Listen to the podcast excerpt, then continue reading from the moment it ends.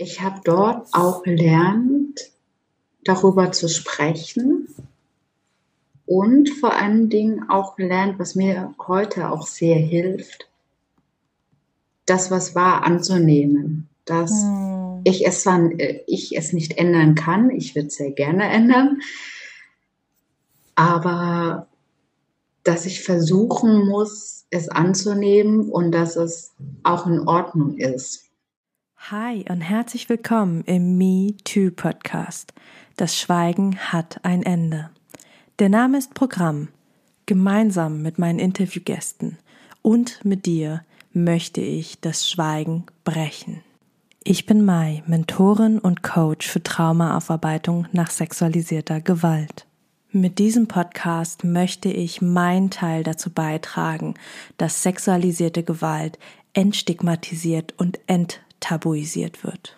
Wenn du mich und meine Arbeit unterstützen magst, freue ich mich, wenn du mir etwas in meine virtuelle Kaffeekasse wirfst. Den Link dazu findest du in den Show Notes. So kannst du dazu beitragen, dass die Inhalte dieses Podcasts weiterhin allen Menschen kostenlos zur Verfügung stehen. Bevor es jetzt endlich mit der Folge losgeht, möchte ich dich einfach nochmal darauf hinweisen, auch wenn du es wahrscheinlich schon selber weißt, dass Inhalte dieses Podcasts dich potenziell triggern können, in Klammern aber nicht müssen. Sollte es so sein, dass du aufgewühlt bist, dass dich irgendwas sehr berührt, dass du mit irgendwas vielleicht sogar nicht klarkommst, dann wende dich bitte an eine Person deines Vertrauens und kümmere dich gut um dich. Und nun wünsche ich dir viel Inspiration beim Hören. Im ersten Teil dieser Doppelfolge mit Estefania, einer Survivor Queen, sprechen wir über ihren Weg zu Akzeptanz, Dankbarkeit und ja, ihren ganz persönlichen Weg der Heilung. Außerdem reden wir über die Bedeutung eines heilsamen Umfeldes und wie wichtig Menschen sind, die einem zuhören und für einen da sind. Hi und herzlich willkommen zu einer neuen Podcast-Folge.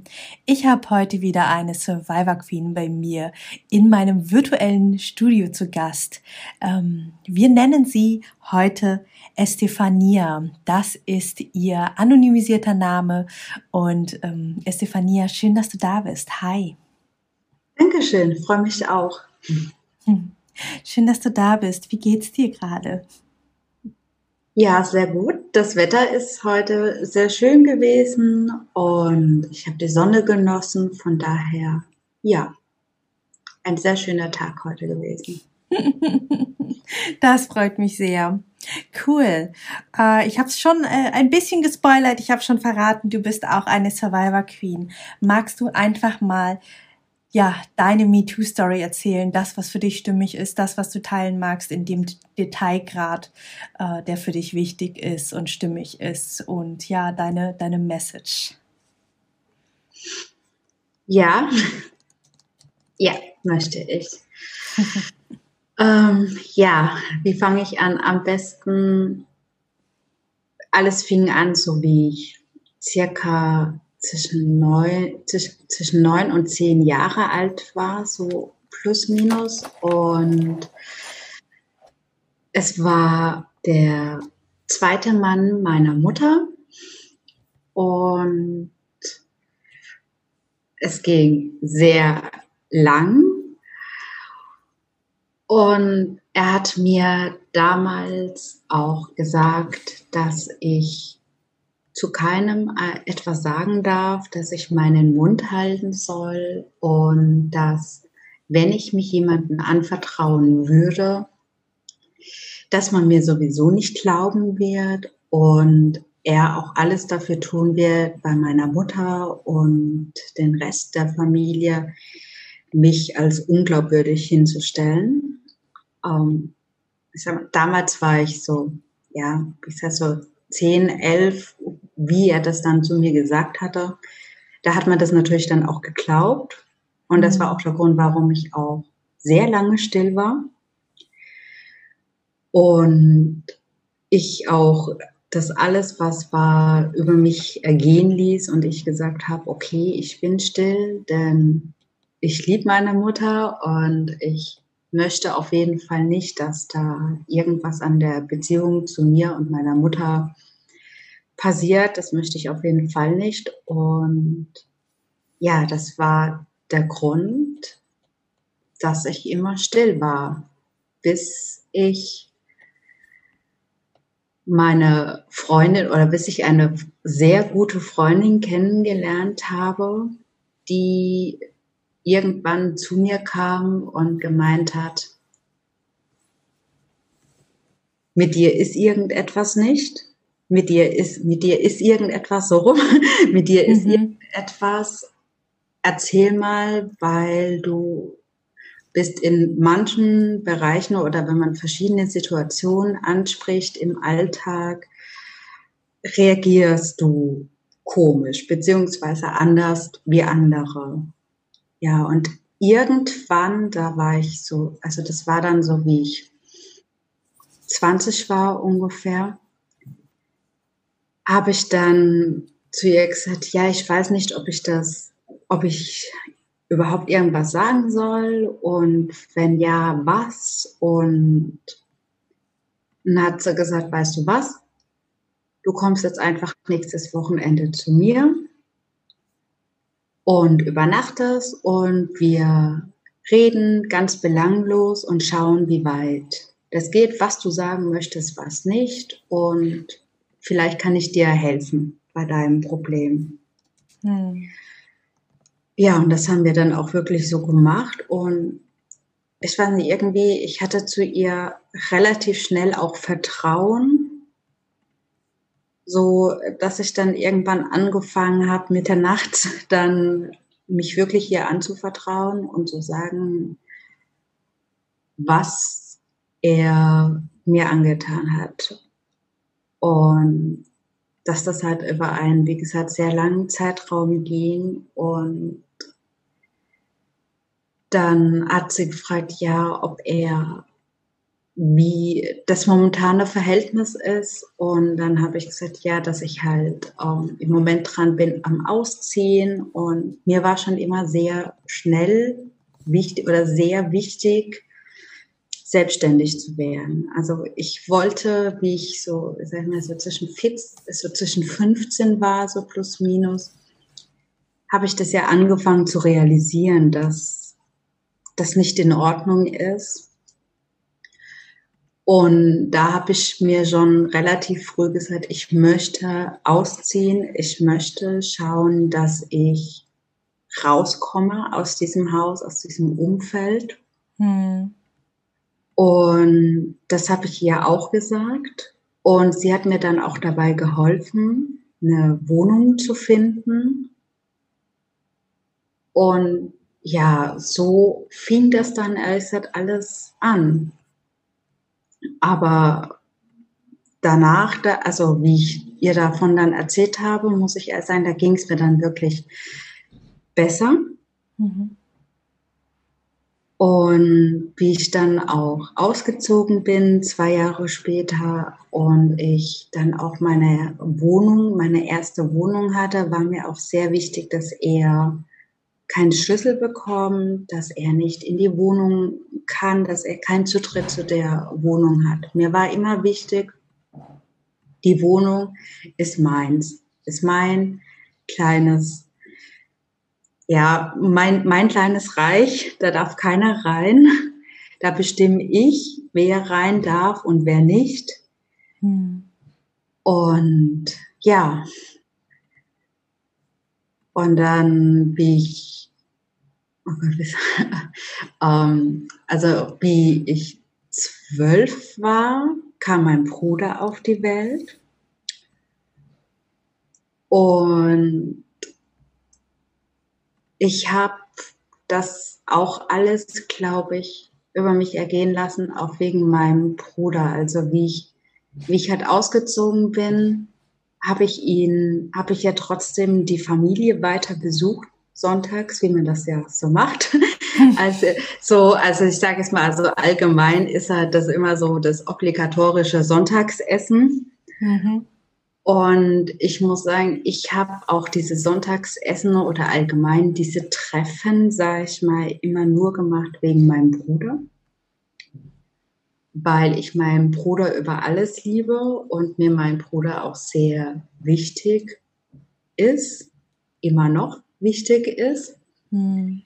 Und er war der Grund, warum ich immer gesagt habe, okay, ich treffe mich zumindest sonntags mit diesen Menschen, mit dieser sogenannten Familie hm. und setze mich sonntags an den Tisch zum Essen, auch wenn er am Tisch ist. Das fiel mir nicht leicht, überhaupt nicht, aber ich habe gesagt, ich mache es für meinen Bruder weil ich gemerkt habe, dass er, ja, dass ihm das schon sehr wichtig ist, Familie. Also, dass seine Schwester am Tisch sitzt, dass Tante, Oma, Opa, wer auch immer, dass alle Menschen, die er liebt, am Tisch sitzen. Mhm.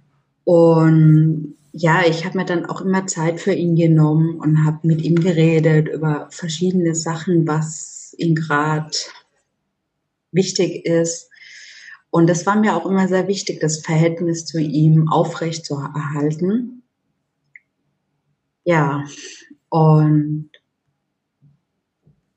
ich habe aber gemerkt, durch diese Besuche sonntags, dass es mir nicht so gut geht, weil er ist ein sehr ja, jähzorniger Mensch.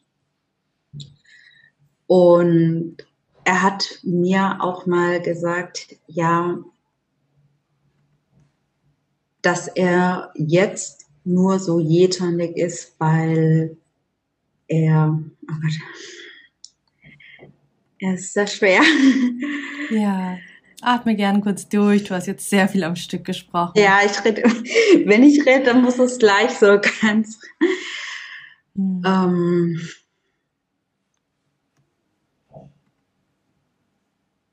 weil ich es nicht mehr zuließ.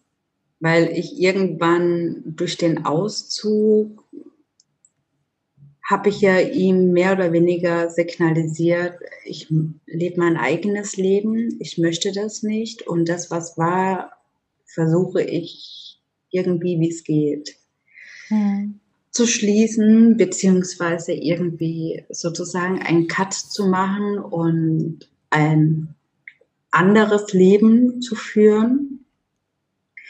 Und dann war, ich weiß nicht, irgendein Vorfall bei ihm im, vom, vom Beruf her. Und er war dann so wütend, so, ja, eigentlich schon fast jähzornig. Er hat so geschrien, dass mein Bruder halt zusammengezuckt ist und wie dann das vorbei war, ähm, war, also er, er ist dann raus auf den Balkon und hat dann eine geraucht und ich habe parallel den Müll rausgebracht und stand dann halt mit ihm zusammen auf dem Balkon. Und dann hat er zu mir halt gemeint, ja, das hätte jetzt nicht sein müssen, wenn ich nicht ausgezogen wäre, warum ich denn ausgezogen bin und er versteht das gar nicht und es wäre doch viel besser für mich gewesen, wenn ich zu Hause geblieben wäre, denn dann wäre er nicht so jähzornig. Hm. Und das war halt auch wieder so für mich so, warum habe ich das dann gemacht? Dann haben die Selbstzweifel und habe ich sie in der Hand und dir ist doch dein Bruder wichtig und warum machst du das? Ja, und, und irgendwann, das war jetzt vor vier Jahren, ja doch, jetzt werden es vier, vor vier Jahren habe ich eine zweite sehr, sehr gute Freundin kennengelernt. Ähm, ich war damals auf ja, Jobsuche, Nebenjob, wie auch immer. Ähm, und habe mich bei ihr damals vorgestellt und bei ihr hatte ich auch relativ schnell einen sehr guten Draht und sie hat zu mir gesagt, du musst was machen. Du musst irgendwas machen. Das kann nicht sein, dass du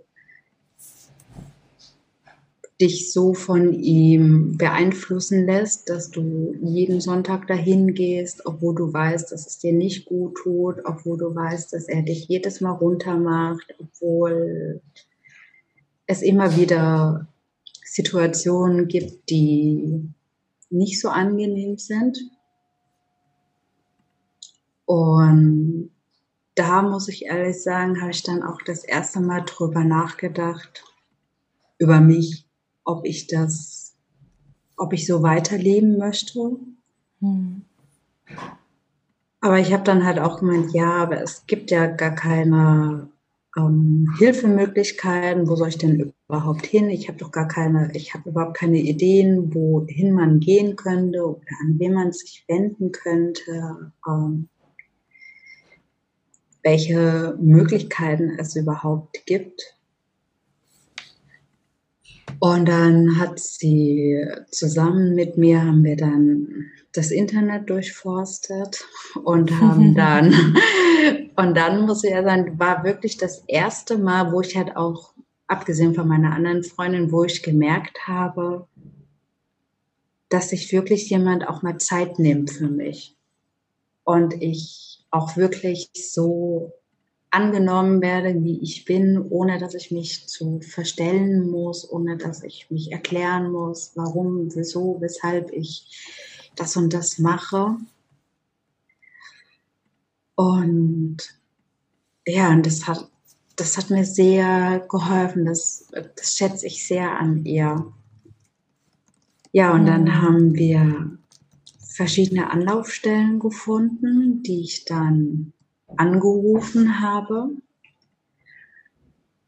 Und jedes Mal, wenn ich einen Termin mit einer Beratungsstelle ausgemacht habe, war sie mit dabei. Also es war mir auch sehr wichtig. Ich habe immer gesagt, ich weiß nicht, ob ich das alleine kann, ob ich da alleine hingehen kann. Und wenn du Zeit hast, ob du damit mitgehen kannst. Und ich muss sagen, sie hat sich wirklich immer Zeit genommen, hat immer versucht oder auch immer es hinbekommen, ihre Termine so zu legen, dass sie mit kann. Und ja, und dann bin ich an eine Beratungsstelle gekommen, die zu mir gesagt hat, wissen Sie, Sie sind nicht dran schuld, Sie sind nicht dafür verantwortlich, Sie haben ihr eigenes Leben und sie müssen auch nicht ihrem Bruder zuliebe, weil, wie gesagt, mir das halt immer sehr wichtig war. Ich immer gesagt habe, ja, aber mein Bruder, mein Bruder ist doch mir wichtig und er ist doch meine Familie. Hm. Ja. Und dann habe ich da nochmal eine Nacht sozusagen drüber geschlafen, habe ich mir das noch mal lang überlegt, habe mit ihr telefoniert, sehr oft und sehr lang, habe im Internet mich darüber belesen, ähm, habe mich wirklich mit dem, mit allem wirklich auch auseinandergesetzt und habe dann einen Termin nochmal ausgemacht bei der Beratungsstelle und habe dann gesagt, ja, Sie haben recht. Gibt es Möglichkeiten, da irgendetwas zu ändern? Ähm, also, weil ich bin ja schon ausgezogen, ich wohne ja schon nicht mehr zu Hause und auch die Besuche, ja, habe ich ja in dem Sinn reduziert, dass ich gesagt habe, ich komme nur noch einmal die Woche und dann hat sie auch zu mir gesagt, und jetzt gucken sie, dass sie gar nicht kommen oder nur noch einmal im Monat, wenn das zu schnell für sie geht. Und ja, und dann irgendwann habe ich dann mich, hat sie dann zu mir gesagt, ja, was halten Sie denn davon, ähm, Therapie zu machen? Und zwar nicht in, wo man hingeht und dann wieder zurück, also ambulant, glaube ich, mhm. heißt genau, äh, sondern wirklich, dass sie mal ein komplett anderes Umfeld sehen, dass sie komplett aus dem Ort, wo sie herkommen, ähm, komplett rausgehen. Mhm. Dann war mein erster Gedanke, nein, das machst du nicht. nein, das geht nicht. Und mein Job und meine Freunde und wie erkläre ich das im Büro? Wie erkläre ich das dort? Wie erkläre ich das, ja, meinem Umfeld, dass ich erstmal nicht da wäre? Hm. Und dann habe ich mich mit meiner Freundin darüber unterhalten und habe gesagt, ja, guck mal, die hat mir das vorgeschlagen, was denkt die sich denn? Und das geht doch gar nicht. Und halt zu, zuerst total dagegen gewesen und gesagt, mhm. nein, ich brauche sowas nicht. Und ja, und dann habe ich aber im Internet darüber gelesen, über verschiedene.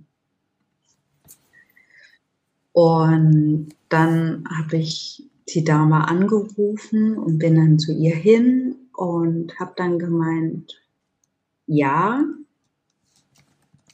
aber ich weiß nicht, wie das abläuft, also wo ich mich hinwenden kann und wie der Ablauf an sich ist.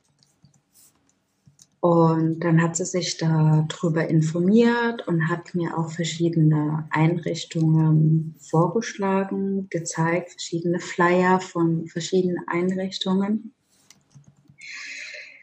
Ausschlaggebend war, dass eine Einrichtung dabei war, die in einem Ort ist, wo ich als Kind meinen Winterurlaub verbracht habe. So wie ich vier Jahre alt war damals, so zwischen vier und, und ja doch sieben, genau, sind wir jedes Jahr dort in den Winterurlaub gefahren und ich verbinde mit diesem Ort nur schöne Sachen. Also eine totale, tolle, wunderschöne Kindheit damals, bis zu meinem siebten Jahr, bis ich in die Schule musste. Und das muss ich ehrlich sein, das war ausschlaggebend, weil ich gesagt habe, okay, wenn ich gehe, dann möchte ich dahin, weil diesen Ort kenne ich und ich weiß, wenn ein Ort, dann da. Also es war mir von Anfang an, ich sagte, ich will überhaupt nirgendwo anders hin, ich möchte nur da und wenn das nicht geht, dann will ich nicht. Ja, und dann habe ich mir die Unterlagen anfordern lassen, dann habe ich mir die Unterlagen zuschicken lassen und habe dann mit der Dame zusammen den Aufnahmebogen auf, ausgefüllt und dann hat sie, weiß ich auch noch, glaube ich, was dazu geschrieben nochmal. Und dann ging alles relativ schnell, so dass ich im Dezember einen Termin bekommen habe, einen Aufnahmetermin. Voll gut. Ja, muss ich jetzt im Nachhinein, natürlich, damals fand ich das, naja, fand ich das nicht so gut. Und habe dann gedacht, oh mein Gott, jetzt doch so schnell. Aber ja, ich, ich weiß auch, dass ich an dem Tag, wie ich losgefahren bin, noch meiner Freundin gesagt habe, oh, ist das wirklich richtig und mache ich das Richtige und ich weiß nicht. Und die Selbstzweifel ganz arg waren.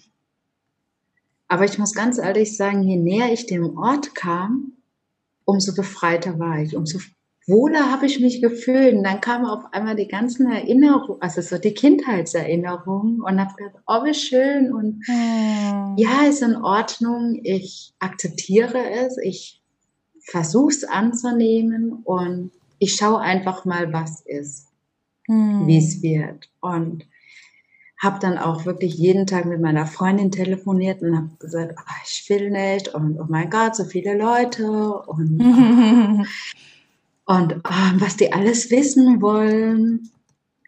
Und sie hat dann wirklich, und das hat mir wirklich geholfen, weil sie gesagt hat, du, und jetzt machst du wirklich einen Tag, jeden Tag, Schritt für Schritt. Also du musst nicht alles auf einmal, lass es sacken, lass alles, was man dir gesagt hat, überdenkt es nochmal und umso schneller geht die Zeit vorbei. Und denk nicht, oh mein Gott, du musst so und so lange Zeit, sondern nicht du musst, sondern du darfst. Hm. Und erst habe ich gedacht, oh Gott, jetzt sagt ihr auch noch und wie kann man?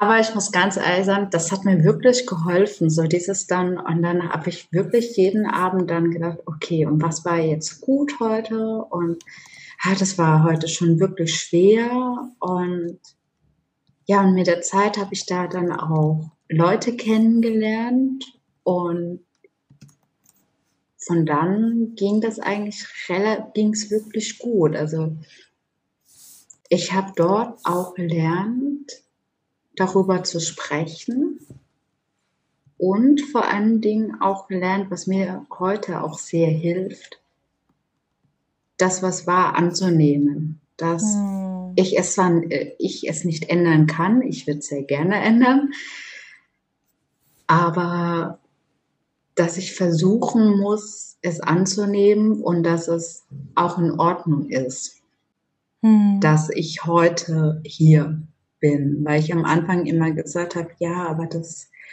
ist es überhaupt richtig und wirklich sehr vieles in Frage gestellt habe. Ja, und da muss ich ehrlich sagen, das hat mir wirklich sehr geholfen. Und dann halt auch der Austausch mit den anderen Leuten dort, habe ich dann gemerkt, hey, du bist ja gar nicht alleine, du bist nicht alleine, der das passiert ist.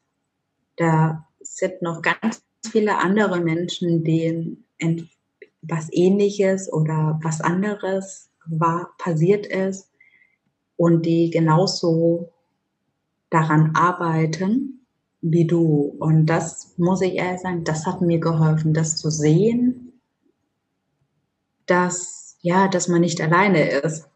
Mhm auch das dann mit dem Gruppengefühl, dass du auch einer Gruppe angehörst und dass dich jeder so akzeptiert, wie du bist und vor allen Dingen dieses, dass man sich nicht erklären muss, warum, wieso, weshalb man bestimmte Aussagen macht oder dass man zum Beispiel keine Berührungen mag. Das ist etwas, was ich heute immer noch nicht mag oder wo ich immer noch Probleme habe, sage ich so. Mhm. Ich es wird jedes Mal besser, aber ja, es ist immer noch ein Thema bei mir. Aber ich habe mittlerweile gemerkt, dass ich daran arbeiten kann und dass ich gelernt habe, auch mich anzunehmen, so wie ich bin, dass es richtig ist und dass ich vor allen Dingen richtig bin, so. Weil ich habe am Anfang sehr große Selbstzweifel gehabt und auch immer auch mich sehr auf den Frage gestellt, ob das alles richtig ist, was ich mache und wie und die Kleidung zum Beispiel, ob das richtig ist, was ich trage oder wie ich mich gebe, ob das in Ordnung ist. Und in, bei dem Aufenthalt habe ich wirklich gemerkt, dass es gar nicht wichtig ist, so, ähm, was du anhast oder nicht und dass es egal, also in, dass es eigentlich egal ist, was man anhat, sondern mhm. dass es wichtig ist, dass man lernt, sich so zu mögen, wie man ist. Das muss ich eher sagen, daran bin ich gerade. Ich bin schon etwas weiter. Also ich weiß, dass ich richtig bin, so wie ich bin. Und ich kann mich mittlerweile auch annehmen. Und ich versuche das auch immer anderen zu sagen, wenn ich dann höre von anderen, ach Gott, und ich bin nicht so schlank oder ah, ich brauche noch das oder und dann sage ich immer, ey Leute, nehmt euch doch einfach so an, wie ihr seid akzeptiert mhm. euch doch so, wie ihr seid. Und oh mein Gott, ich meine, ich wünschte, ich wäre auch gerne schlanker oder ich hätte auch gerne die, die Markenklamotten oder so Sachen. Und aber mittlerweile habe ich gemerkt, dass das gar nicht wichtig ist, dass das überhaupt nicht, dass es auch nicht mehr zu mir ist, dass ich mich auch durch den Aufenthalt und durch meine Freunde auch verändert habe und ich gemerkt habe, dass das gar nicht mehr wichtig ist. Und nach dem Aufenthalt war das erste, was ich gemacht habe, den Kontakt komplett zur Familie abgebrochen. Wow. Das war sehr schwer. Das glaube ich. Weil ich, wie gesagt, meine Mutter über alles liebe. Also meine Mama ist, also ich liebe sie heute noch. Es versteht keiner, sagt zwar jeder zu mir, wie kannst du? Und das geht doch gar nicht. Aber ich liebe sie trotzdem, meine Mutter. Und aber ich weiß auch, das weiß ich jetzt, aber dass es definitiv richtig ist, den Kontakt abgebrochen zu haben zu ihr, vor allen Dingen zu ihr, klar auch zu ihm, aber auch vor allen Dingen zu ihr, weil es mir heute wirklich besser geht damit. Also ich kann heute wirklich leichter leben. Ich habe nicht mehr im Kopf, oh mein Gott, du musst Sonntag zum Essen hin und was machst du und wie benimmst du dich, was ziehst du an, was, ähm, wie verhältst du dich, wie reagierst du auf das und das. Das habe ich nicht mehr. Ich habe nicht mehr diesen Stress im Kopf sozusagen. Hm. Ich, ich muss mir keine Gedanken mehr drüber machen, was ich sage, wie ich sage, welche Kleidung ich anziehe, ähm, wie ich mir die Haare mache oder was weiß ich weil das immer ein Konfliktthema war und natürlich auch ich immer gedacht habe, wenn ich mich bestimmt anziehe, wie zum Beispiel im Sommer ein Kleid anziehe oder so, dass, dass, dass es dann auf ihn irgendwelche Signale aus bei ihm gibt und das wollte ich nicht mehr und habe deswegen gesagt, okay, ich habe keinen Kontakt mehr, ich möchte das nicht mehr. Mhm. Bin dann umgezogen, bin dann in eine, ja, doch etwas größere WG gezogen mit sehr vielen Menschen. Und ich muss ganz ehrlich sagen, das war das Beste, was mir passieren konnte. Diese WG mit Menschen, die mich gar nicht kannten, die so gar nichts von meinem Leben wussten, wo ich wirklich nochmal komplett neu anfangen konnte, sozusagen. Das hat mir enorm geholfen. Und da habe ich auch gelernt, so dieses lockerer zu sein, auch mal zu sagen, ja, du ziehst heute ein Kleid an oder auch zu sagen, ja, mein Gott, ist der Rock halt ein bisschen kürzer, ja und das ist in Ordnung. Da draußen laufen so viele Frauen rum mit kurzen Röcken oder kurzen Hosen, wo auch keiner was sagt. Und das muss ich ehrlich sein, das habe ich durch die WG gelernt. Da habe ich wirklich durch meine Mitbewohner, die dann gesagt haben, ja, du kannst es doch anziehen und zieh es doch an. Ist doch egal, was die Leute sagen. Hm. Ja, das hat mir sehr geholfen, der Umzug. Und wie gesagt, auch meine Freundin, zu der ich immer noch einen sehr engen Kontakt habe, die hat mir auch einen sehr guten Tipp gegeben. Und das muss ich ehrlich sagen, das versuche ich auch weitestgehend auch in mein Leben mit einzubauen. Und zwar, dass ich das Leben so ein bisschen wie in Kapitel lebe und sage, hm. jetzt ist das eine, ist abgeschlossen und das Neue fängt an, weil ich natürlich auch immer oder öfters dann auch sage, ja, aber damals und ja, und ist das richtig? Und sie dann immer zu mir sagt, und sie dann immer zu mir sagt, nein, denke dran, versuche das Leben in Kapitel zu leben. Jetzt war's, jetzt hast du den Aufenthalt gehabt, ist das beendet jetzt fängt was Neues an. Jetzt siehst du um, dann ist das das neue Kapitel. Hm. Jetzt bin ich in ein komplett, äh, komplett anderes Bundesland umgezogen und das ist jetzt auch ein neues Kapitel. Und so versuche ich das alles zu sehen. Also alles, was ich seit diesem Aufenthalt mache oder gemacht habe, versuche ich so zu leben. Es gelingt mir nicht immer, mhm. aber ja, ich erinnere mich sehr oft dran. Und wenn ich und wenn ich es vergesse, dann erinnert sie mich dran und sagt immer halt, stopp. Denk jetzt nicht darüber nach, zieh das durch und mach das. Oder auch so wie hier mit dem Podcast habe ich auch mit ihr telefoniert und habe gesagt, ja, und meinst du, ich kann das und ist das richtig? Und sie, ja, du wolltest das, du ziehst das durch, du kannst das, ich glaube an dich, ich weiß, Menschen an der Seite zu haben, die dir sagen, das kannst du, das schaffst du. Hm. Ja. Schön, dass du solche Menschen an deiner Seite hast. Ja, da bin ich auch froh. Also da muss ich ganz ehrlich sagen, da ja, ich gehe auch regelmäßig in die Kirche oder versuche es und bedanke mich da auch jedes Mal. Also das ist mir auch wirklich wichtig. Ich bin zwar sonst nicht so, dass ich, also ja, ansonsten eigentlich nicht so, aber ich muss ganz ehrlich sagen, ab und zu, ja, gehe ich, gehe ich in eine Kirche und bedanke mich dafür auch und sage, hey, danke, dass ich überhaupt noch lebe, dass ich hier sein darf, dass ich einen guten Job habe, dass ich ein doch selbstständiges Leben habe und mittlerweile sage ich auch, dass ich darauf stolz bin, dass ich hm. das geschafft habe. Ja. Das kannst du sein. Ja, ist aber nicht leicht.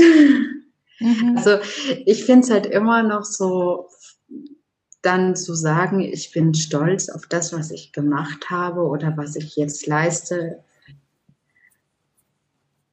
immer noch so ein bisschen schwierig zu sagen. Also ich sage mir das im Moment öfters, um damit ich auch ja immer daran erinnert werde sozusagen und dass ich auch weiß, dass es richtig ist. Aber es ist nicht einfach, das zu hm. sagen. Ja, und das ist voll in Ordnung. Das ist ja auch ein Prozess. Ne? Also es ist, mm, ich kenne das von ganz, ganz vielen äh, Survivor Queens, die sagen so, ähm, also die noch nicht mal so weit sind wie du, die sagen, ich wäre gerne stolz, ich würde das gerne mal spüren. Ja, und dass, dass du da schon so weit bist und sagen kannst, so, ja, ich bin stolz darauf, das ist gut. Es fühlt sich zwar immer noch so ein bisschen creepy an und manchmal glaube ich mir das nicht zu 100 Prozent, aber auch das ist voll in Ordnung. Danke. ja, es ist, ja, es ist nicht einfach, aber mm. Ja, ich glaube schon durch den Umzug und jetzt durch den Umzug in, auch in ein anderes Bundesland und überhaupt so, dass mir von Anfang an oder dass es mir relativ schnell sehr wichtig war, ähm, selbstständig leben zu können. Ich glaube, das hat mir auch sehr viel geholfen immer, auch dass man, auch dieses und du machst weiter und du gehst weiter und es wird besser auf jeden Fall. Ich glaube, das, das hat mir sehr geholfen, diese, diesen Willen zu haben. Auch wenn ich es damals nicht so gesehen habe, manchmal, ja, es gab auch nicht so gute Zeiten. Es gab auch Zeiten, wo ich alles in Frage gestellt habe, wo ich ja sehr gezweifelt habe, aber also irgendwie war immer doch der Mut zum Weitermachen da. Also irgendwie hatte ich immer so eine kleine Stimme in meinem Kopf, die gesagt hat, nein, das kann nicht alles sein und du mhm. musst weitermachen. Da ist noch irgendetwas. Mhm, schön. Ja. Das war der erste Teil des Interviews mit Estefania. Ich hoffe, du hast schon viel für dich mitnehmen können, hast vielleicht das eine oder andere erkannt und vielleicht einfach auch das Gefühl gewonnen, hm, ich bin gar nicht so alleine. Im zweiten Teil des Interviews werden wir oder eher Estefania darüber sprechen, wie sie ihre Mutter konfrontiert hat, wie sie ihr erzählt hat, dass der Täter ihr Mann war. So, damit sind wir am Ende dieser Folge angelangt. Wenn dir der Podcast gefallen hat, freue ich mich, wenn du mir etwas in meine virtuelle Kaffeekasse wirfst. Die findest du in den berühmten Show Notes. Dort lohnt es sich aber auch ganz unabhängig von meiner Kaffeekasse reinzuschauen. Denn da findest du den Link zum kostenlosen Download meines E-Books, das Trauma Kit. Trauma verstehen und Flashbacks endlich in den Griff bekommen. Inklusive Notfallübungen und alles in leicht verständlicher, traumasensitiver Sprache. Außerdem findest du dort auch Infos zu meinen Online-Kursen, wann mein nächstes Gruppenprogramm startet und wie du mit mir im 1 zu 1 arbeiten kannst, wenn du das denn möchtest. Und nun wünsche ich dir von Herzen alles Liebe. Wir hören uns in der nächsten Folge wieder. Alle zwei Wochen montags erscheint hier eine neue Podcast-Folge. Und vergiss bis dahin nicht, du bist nicht alleine.